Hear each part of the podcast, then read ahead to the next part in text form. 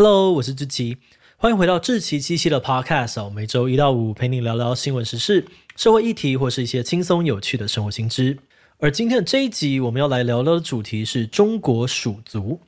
二零一七年，中国北京的一栋公寓地下室的服装工厂失火，当时这个工厂的外侧窗户都被铁护栏封死，而且因为通道堆放了太多的杂物，严重的影响了逃生的路线，最后造成了十九人的死亡，八人受伤。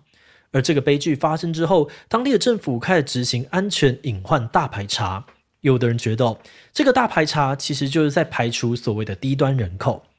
嗯，我知道“低端人口”这个词听起来真的蛮刺耳、蛮难听的。但是在中国，尤其是北京地区，他们真的会用“低端人口”来形容低学历、低收入、从事低阶产业的人，而其中就包含了我们今天要讲的中国鼠族。这个“鼠”呢，是老鼠的“鼠”。之所以会这样称呼哦，是因为这些人大部分出生自乡下或是二三线的城市，他们因为各种原因必须要来到一线的大城市，做着被认为是底层的工作。平常的居住环境大部分也都是又脏又臭的地下室。是说，为什么这些人在自己家乡好好的，却要跑来大城市当鼠族呢？鼠族们平常都过着怎么样的生活？当地政府又为什么要扫荡这群人呢？今天就让我们一起来聊聊中国鼠族吧。不过，在进入今天的节目之前，先让我们来一段工商服务时间。你的提案简报常常让主管或客户觉得没重点吗？不管你在哪个领域工作，只要你有资讯整理、沟通表达的需求，那就不要错过今天我们要介绍的线上课程——资讯结构、视觉化设计，即学即用的图像资讯表达课。这堂课不只会教你思考架构，而且也有实际操作的练习。另外，还会提供思考流程模板以及不同情境下的设计模板，让你可以根据工作的不同阶段实际运用，练习生动传达自己的资料跟想法，进而提升专业感。而且现在，为了庆祝这门线上课程完整上架，在九月十五号到十月二十三号之间，还有优于七三折的再优惠活动。使用智奇机器专属折扣码叉叉七七底线五百，还可以再折扣五百元。这么好康，就不要再犹豫了，赶快点击下方的资讯栏去看看更多课程的相关资讯吧。好的，那今天的工商服务时间就到这边，我们就开始进入节目的正题吧。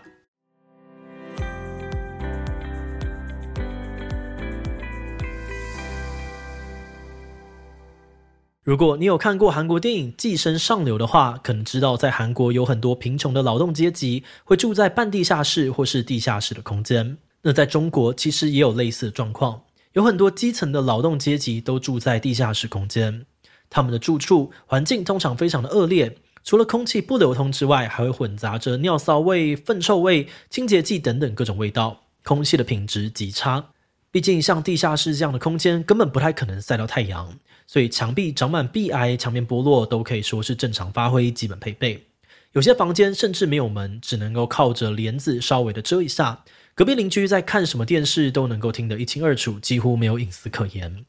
而且除了环境脏乱，最重要的是他们的居住空间根本没有什么安全保障。电器插满插座是常态，因为空间太小，所以杂物常常会堆得到处都是，阻挡逃生动线。如果不幸发生天灾啊，或是意外，住在里面的人非常可能无法逃生，被活活的淹死或是烧死。而这种艰辛的生活环境，再搭配上大都市里面极长的工时，对他们来说根本是身心灵的多重折磨。但他们通常也没有健保，没有钱看医生，只能够自己撑着。也因为这样子，他们被称为是鼠族，等于说他们的生活环境就跟下水道的老鼠一样。诶，听到这里，你可能光想象的就又受不了了。怎么会有这么恐怖的居住空间？这真的是盖来给人住的吗？鼠族居住的这种地下室空间哦，它的由来可以从一九六九年冷战期间开始说起。当时中国因为跟前苏联在政治上面有冲突，双方交恶，为了防止苏联可能的炮弹袭击，中国建造地下城给民众作为防空洞使用。后来这些不再使用的防空洞，慢慢的转型成商用空间，政府把这些空间承包给私人经营，促进了地下房屋的成长。然后，随着都市化的发展，很多农村跟二三线城市的人口陆续的往一线城市集中。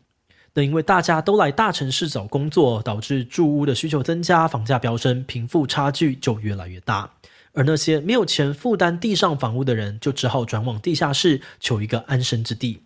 在中国政府一直以来的默许之下，这些生活在地下的人们也就这样子慢慢变成了中国人口中说的鼠族。不过说到这里，你可能会好奇哦，诶，那既然生活条件这么糟，鼠族们为什么一定要来大城市讨生活？待在自己的家乡不好吗？那虽然说鼠族选择离乡背井来到都市求生存的原因有百百种，但大致上你可以简单分成两个面向来看，分别是职涯考量还有经济因素。以职涯考量来说，中国的乡下地区一般都还是以务农为主，没有太多的工作选择，没有足够的资源，发展的空间也很有限。所以，很多中国农村的居民为了追寻伟大的中国梦，都会想要到大城市去寻找发光发热的机会。那如果够幸运，可以在大都市存活下来，那以后结婚生小孩，也可以给孩子更好的成长基础。而这个部分跟台湾的状况可能差不多，大家之所以往都市挤，多半还是想要图一个翻身的机会。但是中国跟台湾比较不一样的地方，可能就是接下来要说的经济因素。这边经济的意思，并不是说他们到了都市就可以赚更多的钱，反而是在说，他们如果留在乡村，有可能真的会活不下去。有些人可能是因为自己的家乡土地贫瘠，收成欠佳，无法继续靠务农为生；也有些人甚至是因为家乡的土地早就被政府以各种理由没收，想要种田也没田可以种，所以干脆跑去都市工作。不过，虽然很多的乡下人都会有去大城市打拼翻身的梦想。但碍于中国严格的户口制度，却也让大家心里的中国梦变得没有那么容易实现。这个户口制度是什么呢？在台湾哦，迁户口相对来说很容易，不同户籍的人可以获得的社会福利基本上也都差不多。不过在中国就完全不一样了。中国人的户口在哪里，可以说是人生顺不顺遂的关键，因为不同的户籍有对应不同的资源还有福利，像是就业啊、医疗、教育各方面都会有所差异。而且中国的户口管制非常的严格，并不像台湾这样子，想要搬去哪里就能够自由的搬家。中国每一个城市的入籍条件都不太一样，但基本上大多都会看学历、技术、资本在当地的工作时间等等。那当然，大都市的规定一定更加的严格，有些区域甚至会限制每年可以迁入户籍的名额，所以就算达到条件，你也未必可以入户。迁户口这件事情完全是一场竞争。那说到全中国控制户籍最严格的地区，应该就是北京了。就算你有房、有车、有工作，都不一定可以入户。那以最新规定的条件来看，如果你想要入籍北京，可以简单分成三种方法。第一种是跟亲人连结，譬如你的家人都拥有北京户口；第二种是所谓的劳动规范，譬如你在特定的领域对政府来说有贡献，被评选通过的话，也有机会入籍北京。最后一种也是最多人可能会想要尝试的方法，就是透过工作就业来入籍。如果你想要透过就业的管道成为一个堂堂正正的北京人，那以下会在大致分成四种类型。第一种是海外归国或有特定高学历的人；第二种是能够进入某些企业工作的应届毕业生；第三种是在特定产业工作的高端人才；第四种是对北京经济发展有一定贡献的商人。那虽然这些类型细讲起来都不一样哦，但总结来说，要么就是要有钱，或是超强的工作能力，或是很厉害的学历还有头衔。而这样的条件，对于需要居住在地下室的鼠族们来说，真的不太简单。大多时候，鼠族跟这些特质根本沾不上边。但是如果你没有大城市的户籍，那你就不能够享受当地的各种社会福利，还有医疗保险。而且不仅如此哦，鼠族们想要在大城市讨生活，可能还有更多的挑战等着他们面对。这集刚开始的时候，我们有提到，在二零一七年的一场火灾意外发生之后，北京政府开始了安全隐患大排查，这是一个为期四十天全面性的大规模行动。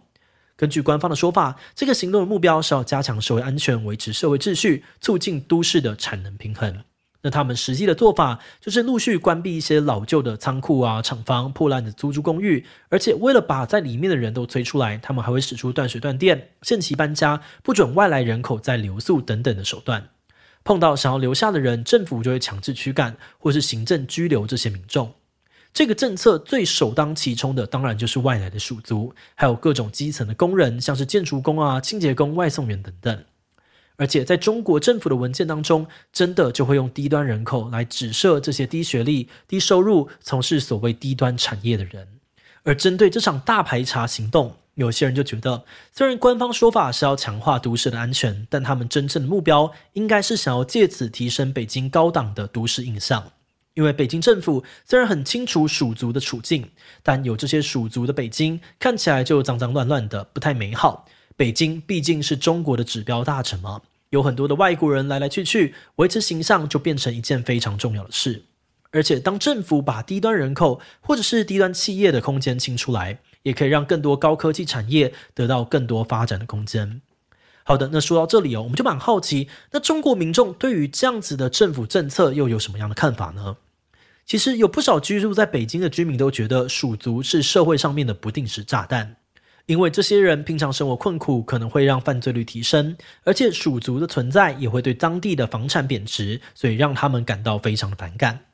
有人哦就批评说，蜀族就是一群社区的寄生虫，丢下自己家乡的农活，硬要跑到都市来，就是想要攀附上流社会，洗白自己的出身。他们认为哦，这个社会本来就要有人做基层的工作啊。这些认不清现实的蜀族真的很讨厌。又有人批评，明明知道生活条件这么糟，却还是一窝蜂想要挤到城市，代表这些鼠族缺乏独立思考能力，觉得他们完全没有意识到自己可能没有办法在大城市生存。所以他们批评说，最后过这样的生活也都是鼠族们自作自受。那听到这样的评价，你应该可以发现哦，有蛮多北京的民众对鼠族的态度啊，还有观感，其实都蛮负面的。而且我们刚刚不是还有讲到，北京是指标大城市，有很多外国人活动吗？在北京啊，大家对于蜀族的排挤非常的严重。就算是蜀族的房东们呢，通常也都会配合政府把蜀族藏好，避免外国人跟蜀族们接触，以免让北京的国际形象受挫。那当然有批评就会有鼓励。其实中国国内也还是有不少人对于蜀族的处境是倾向谅解的态度。那些人知道，在中国凡事都要靠关系，不靠关系就很难成功或是找到好工作。那就算你念到名校，只要不是当地出身，也可能会被认为是想要寄生上流。不过，关于蜀族本人怎么想哦，这部分的资料就比较难查了。我们在这边也只能够简单的分享目前还能找到的讨论。以现有的这个资料来看，我们发现大部分的蜀族其实都是用无奈的心情在看待自己的生活，因为早在来到都市之前，他们多多少少就已经做好心理准备了。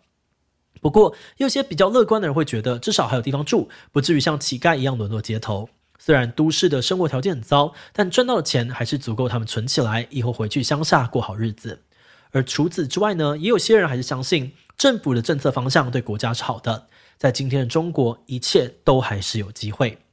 那关于蜀族的后续处境，我们的这边查到的资料是，自从二零一七年的安全隐患大排查之后，每年冬天北京政府还是会定期的清理人口，但在网络上面的相关消息或者讨论，总是很快就被消音。尤其在疫情之后，北京的管制变得更加的严格，被逐出的低端人口几乎不可能再回北京谋生。除了北京之外，包含上海、深圳、福建、浙江等地区，也都有效法北京进行人口清理的相关政策。而根据二零二零年台视的报道，当时全中国的蜀族人数大概有超过一百多万人，但实际的数字到底有多少，目前也还是很难掌握。最后也想要来聊聊我们团队制作这一集时的想法。其实，在看到中国蜀族处境的时候，我们团队大家都觉得很揪心，因为我们内部也有不少是从外地来到都市工作的人。大家在台北租房子的时候，看到那种条件很差的物件，心情都会有点难过，甚至会觉得很生气。租这种物件给人住，房东的良心不会痛吗？那当然，我们知道，不管是在哪一个国家，要在大都市生活，真的都很不容易。尤其以我们对中国政府的认识，如果他真的卯起来清理低端人口，那对蜀族们来说，未来的生活恐怕只会更加的没有希望。我们觉得这种乡村人口过度聚集到都市的现象，其实是代表着一个国家的区域发展城乡差距已经有严重失衡的问题，而这些问题往往是结构性的，很难归咎于是谁谁谁一个人或单一族群的责任。那虽然中国本身之前就常常发生一些省级冲突的状况。但我们这一次在查资料的过程当中，看到很多中国网友对于偏乡民众或所谓低阶人口的态度，真的是非常非常的不友善，还是让我们有一点惊讶。而这整个过程也让我们很好奇，有没有蜀族站出来抗争，或是有没有其他的民众帮忙发起比较具体的声援行动？不过目前以我们可以查到的资料来说，这部分真的是没有什么看到。所以，如果你对于中国蜀族的议题有更多不一样的消息或资讯，也都欢迎在留言区跟我们分享哦。好的，那么我们今天关于中国蜀族的介绍就先到这边。如果你喜欢我们的内容，看一下追踪跟订阅。另外，我们在 EP 四十五有聊过一个中国乡民大战爱国偶像的新闻事件背后的原因，也跟中国的阶级矛盾有一点关系。如果你对这个议题感到兴趣，欢迎听听 EP 四十五。如果是对于这集中国蜀族对我们的 Podcast 节目，或是我个人有任何的疑问跟回馈，也都非常的欢迎你在 Apple Podcast 上面留下五星留言哦。那今天的节目就这样告一段落，我们就下集再见喽，拜拜。